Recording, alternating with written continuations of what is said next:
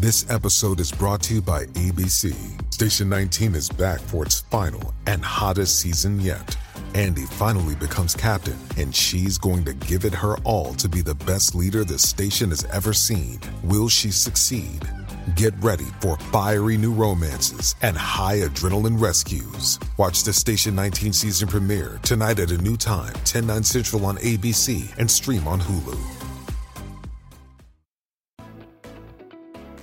Estamos de vuelta con la revista informativa Buenos Días Americano, junto a Nelson Rubio, Jolly Cuello y Gaby Peroso, por Americano. Estamos de regreso con ustedes aquí en Buenos Días Americano. Como les habíamos prometido, vamos a analizar un poco más todo esto que ha estado pasando con el registro de la residencia del expresidente Donald Trump y el aspecto legal.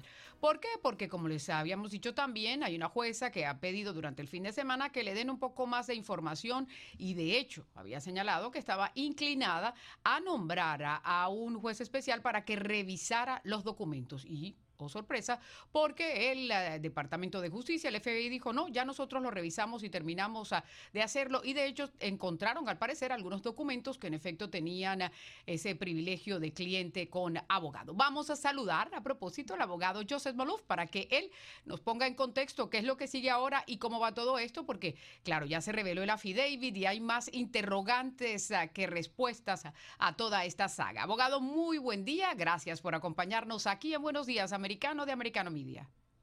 Muy buenos días, Yoli, Gaby, gracias por tenerme. Es un placer estar con ustedes dos el día de hoy. ¿Qué sigue ahora, abogado? Bueno, el siguiente paso obviamente es una audiencia. La juez quiere chequear en particular qué es lo que pasó previamente. Ahora, eh, típicamente cuando una persona, ah, y, esto sucede más frecuentemente con abogados, eh, cuando alguien ejecuta, el gobierno ejecuta una orden de allanamiento, es en esos casos donde típicamente se nombra a una persona independiente, un master, que eso es lo que obviamente los abogados del expresidente están pidiendo. Ahora, es un poco tarde. Típicamente esto se hace al comienzo del proceso. Cuando hicieron la orden de allanamiento, inmediatamente los abogados del expresidente debieron de haber puesto esta petición yo creo que se hubiera nombrado un máster inmediatamente. Ahora, como no se hizo, el gobierno procede bajo el proceso con un equipo de filtración. Este equipo eh, de filtración son agentes que no van a tener nada que ver, obviamente, con el caso criminal, si hay un caso criminal. Y lo que hacen, obviamente, es revisar los documentos si algo es una comunicación entre un cliente y un abogado, y como son la mayoría abogados donde esto pasa, típicamente hay bastantes documentos. En este caso, ya se hizo aparentemente, según yo entiendo, ya se hizo este proceso. Entonces, no estoy seguro lo que la juez Cannon va a hacer, ya que ya se revisaron todos los documentos. Yo creo que por esa razón ella quería ver la lista más detallada de qué fue lo que encontraron y ver cuántos documentos están privilegiados. Ahora, en términos de privilegio, que, donde esto funcionaría, el único privilegio que aplicaría en este caso sería ese, el privilegio entre un abogado y un cliente. Y sabemos que el expresidente ha estado en varias demandas, no me sorprende que tenga documentos en su casa, en todos lados, que tengan que ver con sus abogados. Así que em, no creo, no estoy seguro que, que se va a nombrar a alguien por esa razón. Podría hacerse, depende de lo que la juez lea en los documentos que el gobierno le está dando, la lista detallada de los documentos, ah, y entonces se determinaría esto. Ahora, no va a cambiar el proceso.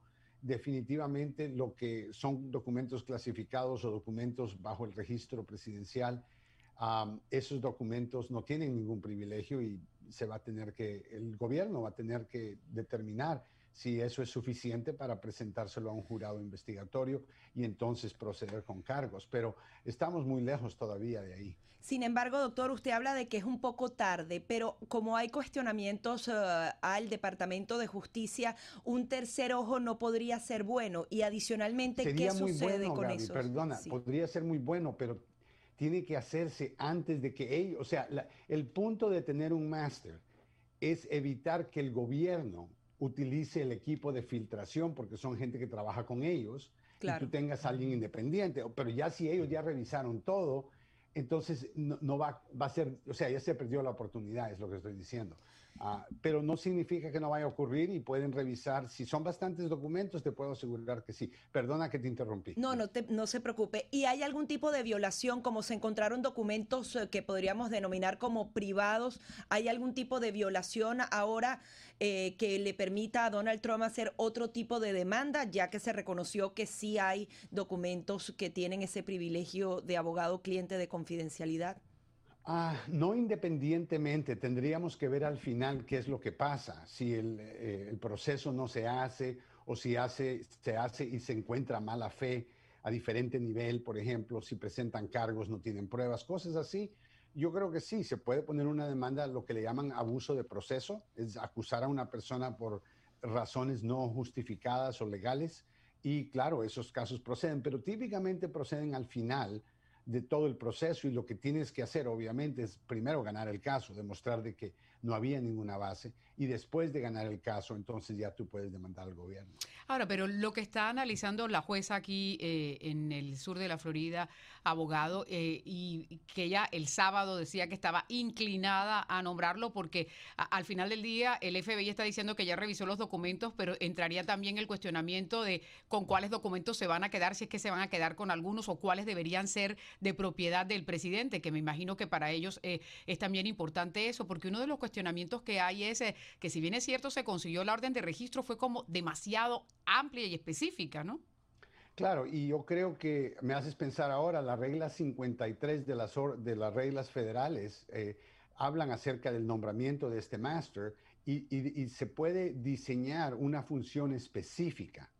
Ahora, si ya se hizo la filtración y ya revisaron todos los documentos, eso no significa que el máster que se nombre no tenga la función de revisar que todo esté, ¿me entiendes?, en, la manera que se haya chequeado de una manera constitucional, que el procedimiento se haya seguido, o sea, que no es simplemente, tal vez no sea revisar los documentos originalmente en, la caja, en las cajas, porque ya los sacaron de las cajas, pero tal vez revisar el trabajo que han hecho para asegurarnos de que esté bien hecho.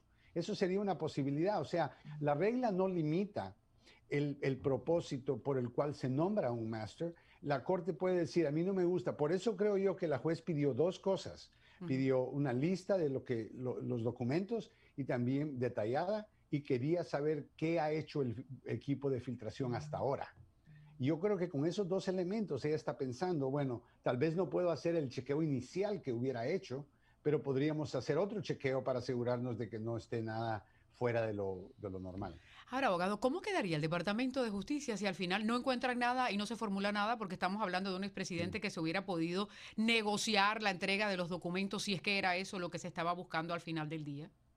Bueno, ellos, creo, mira, ellos podrían decir, podrían argumentar de que trataron de conseguir los documentos porque hay un montón de, de partes bloqueadas en el affidavit donde habla de esa posibilidad, y lo que pasa es que no podemos leerlo todo para estar seguros, pero si hay una seria posibilidad de que eh, alguien adentro de Mar-a-Lago haya llamado al FBI y dicho, mire, esto es, lo que está pasando, aquí hay documentos y, no se los quieren devolver, eh, podría cambiar la situación, pero en general estoy de acuerdo contigo. El gobierno tiene que, ahora, para mí se comprometieron, cuando ejecutaron la orden de allanamiento, para mí eso es una declaración de que va a haber un arresto.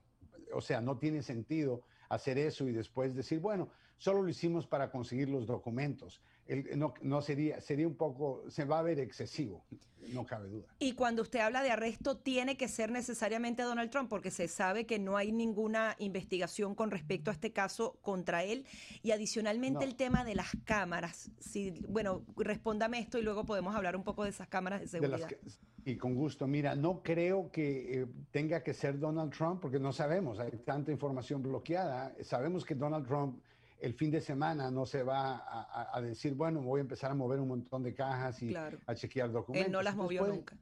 Él no las movió, nunca las tocó, me imagino. Entonces, es posible que hayan otras personas, todavía no sabemos qué fue lo que pasó y por qué fue que ocurrió de esta forma, pero más adelante podría ser eso, que, no, no lo arresten a él y podría ser que no arresten a nadie. O sea, el secretario de Justicia tiene que balancear lo que está en el mejor interés del país antes de acusar a un expresidente. Sabe lo que está pasando hasta ahora, está analizándolo, pero el problema por el cual no te puedo decir con certitud esto es lo que va a pasar es porque bloquearon tanta información que si la información es eh, bien apoyada por testigos y incriminante, entonces obviamente podrían arrestarlo a él.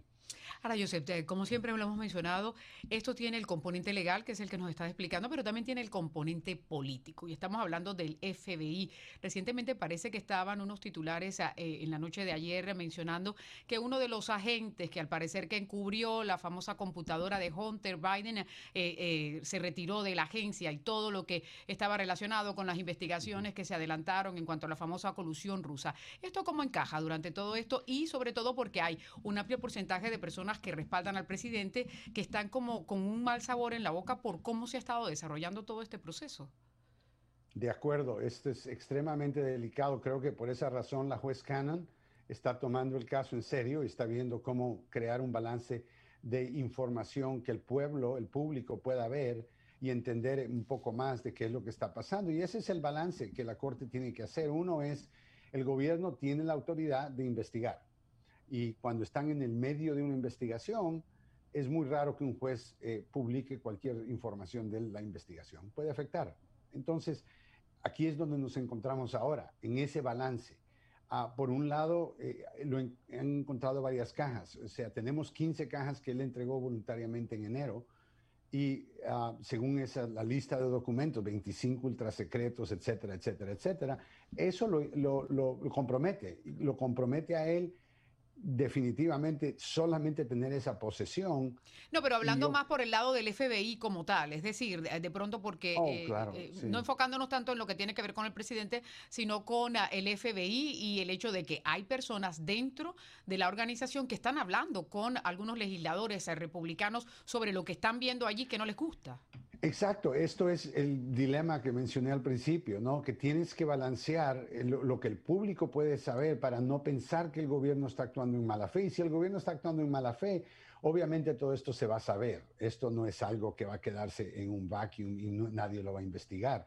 Ah, el problema es que, eh, como te digo, como la Corte, para, para estar seguros de que las acciones del Departamento de Justicia están siendo legalmente justificables, políticamente para que se mire todo bien y nadie piense que esto es una cacería de, en contra del expresidente, necesitas publicar información, necesitas informar a la gente.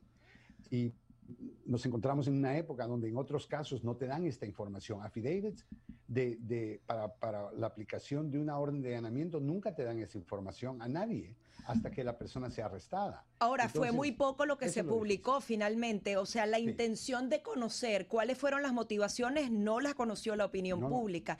¿Qué pasa con el FBI? ¿Cómo puedes recomponer un, organismo tan fundamental para Estados Unidos? Porque si al final fallan en esto, eh, de alguna manera es como una bola de nieve que, que quizás no pare a partir de este momento. Bueno, sí, definitivamente la agencia está bajo ataque ahora, eh, físico lo hemos visto, como también político. Ah, van a tener que demostrar que han actuado al pie de la letra. Esa es la única manera, porque yo creo que en este instante el gobierno tiene un interés en, proteger su investigación y el público tiene un interés en saber qué está pasando. Ahora, Gaby ah, mencionaba lo de las cámaras. ¿Qué crees que va a pasar con esas cámaras? Porque estaban encendidas, ¿no? Son del expresidente. O sea, sí, correcto, son de no interferir con las cámaras. Ahora, pueden usar esas cámaras en contra de Donald Trump, porque uno de los puntos es que esas cajas estaban en lugares indebidos donde había eh, eh, circulación de personas. Más bien, Donald Trump podría decir, bueno, mejor no las publico, más o menos, y además son un elemento de prueba en algún momento de, la investigación. Podrían ser. Yo creo que eh, sería difícil cuando tú tienes cámaras en general no, no tienes una expectativa de privacidad porque son las cosas que están pasando en público. yo creo que bajo supina han, han, pedido 60 días, creo yo, de las cámaras y si ven personas entrando, no creo que entrar y salir necesariamente va a cambiar las cosas. Yo creo que si un empleado, por ejemplo, o alguien que no, no es del servicio secreto, se ve en el video saliendo con una caja o saliendo con documentos, claro, esa es la preocupación. No creo yo que, o sea, se entiende que no estaban adentro de la Casa Blanca, no estaban adentro de una oficina del gobierno. ¿Y Donald Trump está obligado a entregar esa, esas grabaciones antes del allanamiento que, puedan servir para esta investigación? Sí, sí, definitivamente. Si se las piden, sí. Se las piden, sí, la, bajo su Pero, ¿pero alguien las ha solicitado? ¿O de Yo creo que han pedido 60 días del video ya para saber quién estaba entrando y saliendo del, lugar donde estaban las cajas. Y tienen derecho a eso. O sea, para, para tener privacidad, para poder proteger un video, tiene que haber una expectativa de privacidad. Cámaras que están típicamente vigilando para robo y cosas así, no hay una expectativa de privacidad en esos lugares. Si fuera una cámara de un acto físico personal en, en su cuarto, etcétera, etcétera, claro, eso sí es, es, hay una expectativa de que eso va a ser privado, pero eh, ese es un problema, por supuesto, porque si tienen una cámara, ven, pero yo no creo que va a cambiar el caso. El caso es que los documentos estaban bajo el control de Donald Trump, no necesariamente que alguien entró o no entró. Yo creo que podemos asumir que él no bajó las cajas al sótano, si es un sótano, no estoy seguro si hay un sótano, pero si es un sótano, alguien tuvo que bajar las cajas y no creo que haya sido el expresidente. Así que que vean personas eh, moviendo las cajas porque el expresidente los hace no va a cambiar el caso. Y con respecto al día del allanamiento, eso de que se metieron en el closet de la esposa del expresidente, esas cámaras también podrían eh, dar un caso de, abuso de autoridad, de exceso. absolutamente, esa es la idea, creo yo, que el expresidente no ha publicado esos videos. Esa es una posibilidad de que él tiene. Si, si lo que se ve en los videos... Uh, es, inapropiado de cualquier forma, el FBI va a tener que responder. O sea, yo me recuerdo un dicho, ¿no? Que cuando alguien ataca al rey, tiene que matarlo, porque de otra manera la venganza y, las consecuencias van a ser serias. En este caso, tienes eh, claramente un allanamiento, están tratando al expresidente como una persona criminal. yo creo que sí, si es mala fe, van a haber consecuencias terribles. Pero si entienden algo que incrimina al presidente, estos no son crímenes de mala fe, estos son crímenes que se cometen al salir, por ejemplo, de un lugar de seguridad con documentos secretos. Hemos visto eh, diferentes generales y miembros del gobierno que han ido a la, a la cárcel, han perdido sus carreras, por llevarse documentos. Pero, pero, pero Joseph, ahí viene el, otro punto que, están argumentando uh, algunos y es que él era el presidente de los Estados Unidos y la persona que establece la constitución que tiene esa autoridad para desclasificar, además tenía toda esa información, ese precisamente el presidente de los Estados Unidos y por otro lado hay algunos que también dicen que les le violaron eh, sus derechos con esa orden tan amplia de registro, la cuarta enmienda que dice que te tienes que, que debes tener como esa protección. ¿No? Sí, bueno, vamos a ver qué es lo que encontraron y te diría si hay un exceso en términos de los límites de la orden de allanamiento, porque la orden de allanamiento o sea, está buscando cualquier documento. Ahora, si se llevaron la ropa de él, si se llevan... O se llevaron los pasaportes. Bueno, los pasaportes sucede, eso ocurre con otros casos porque a veces la Corte tiene que determinar si esta persona se va a dar a la fuga ahora que hicieron una, un, un chequeo. O sea, lo hacen intencionalmente, es como una especie de prohibición de Pero, lo devuelven, lo devuelven, te lo devuelven, lo único que nunca lo han devuelto tan rápido definitivamente están preocupados porque lo devolvieron súper rápido. A veces tienes que esperar seis meses para que te devuelvan el pasaporte. Bueno, pero estaban diciendo que no se lo habían llevado, ¿no? También hay que, hay que mencionar eso. Hay problemas de credibilidad y yo creo que tienen que caminar de una manera muy cautelosa, muy cuidadosa, porque un error acá y el público va a reaccionar. Entonces, ah, el FBI tiene que, que justificar lo que han hecho hasta ahora, no lo pueden hacer ahora, entiendo, pero tienen que hacer algo, porque no lo pueden dejar así, le están dando una imagen negativa al expresidente sin necesariamente acusarlo de nada. Ah, e, eso no creo que funciona. Por eso es que creo que ya se comprometieron a proceder con el caso. Ah, vamos a ver qué pasa, ¿no? Esto es de jueves en jueves. El jueves hay una audiencia, así que el jueves sabremos este qué determina la magistrada. Joseph, como siempre, muchísimas gracias por estar aquí con nosotros en Buenos Días Americano. Ah, gracias por tenerme, fue un placer. Igual, y de eso se trata, ¿no? De tratar de entender uno la parte legal, pero no se puede eh, obviar el componente político que hay detrás de todo esto, ¿no? Y algunos dicen que, eh, que también es una distracción, estamos en plena ya batalla eh, para las elecciones ah, de, noviembre y hay que hablar de todas estas otras cosas que también son claro, importantes. Claro, que estás hablando de Donald Trump y no estás hablando de la inflación y eso queda perfecto justo antes de las elecciones de medio término. Así que creo que lo hicieron en este momento en particular. Como, diría, todo está fríamente calculado. ¿Quién es que decía eso? El Chapulín Colorado. Nosotros ah, vamos a hacer una pausa con la información deportiva. Creo que también tenemos, uh, como siempre, Serena Williams, que está ya en su último torneo, ¿no? El abierto de tenis aquí de los Estados Unidos. Uh, estamos aquí con ustedes en Buenos Días, Americano.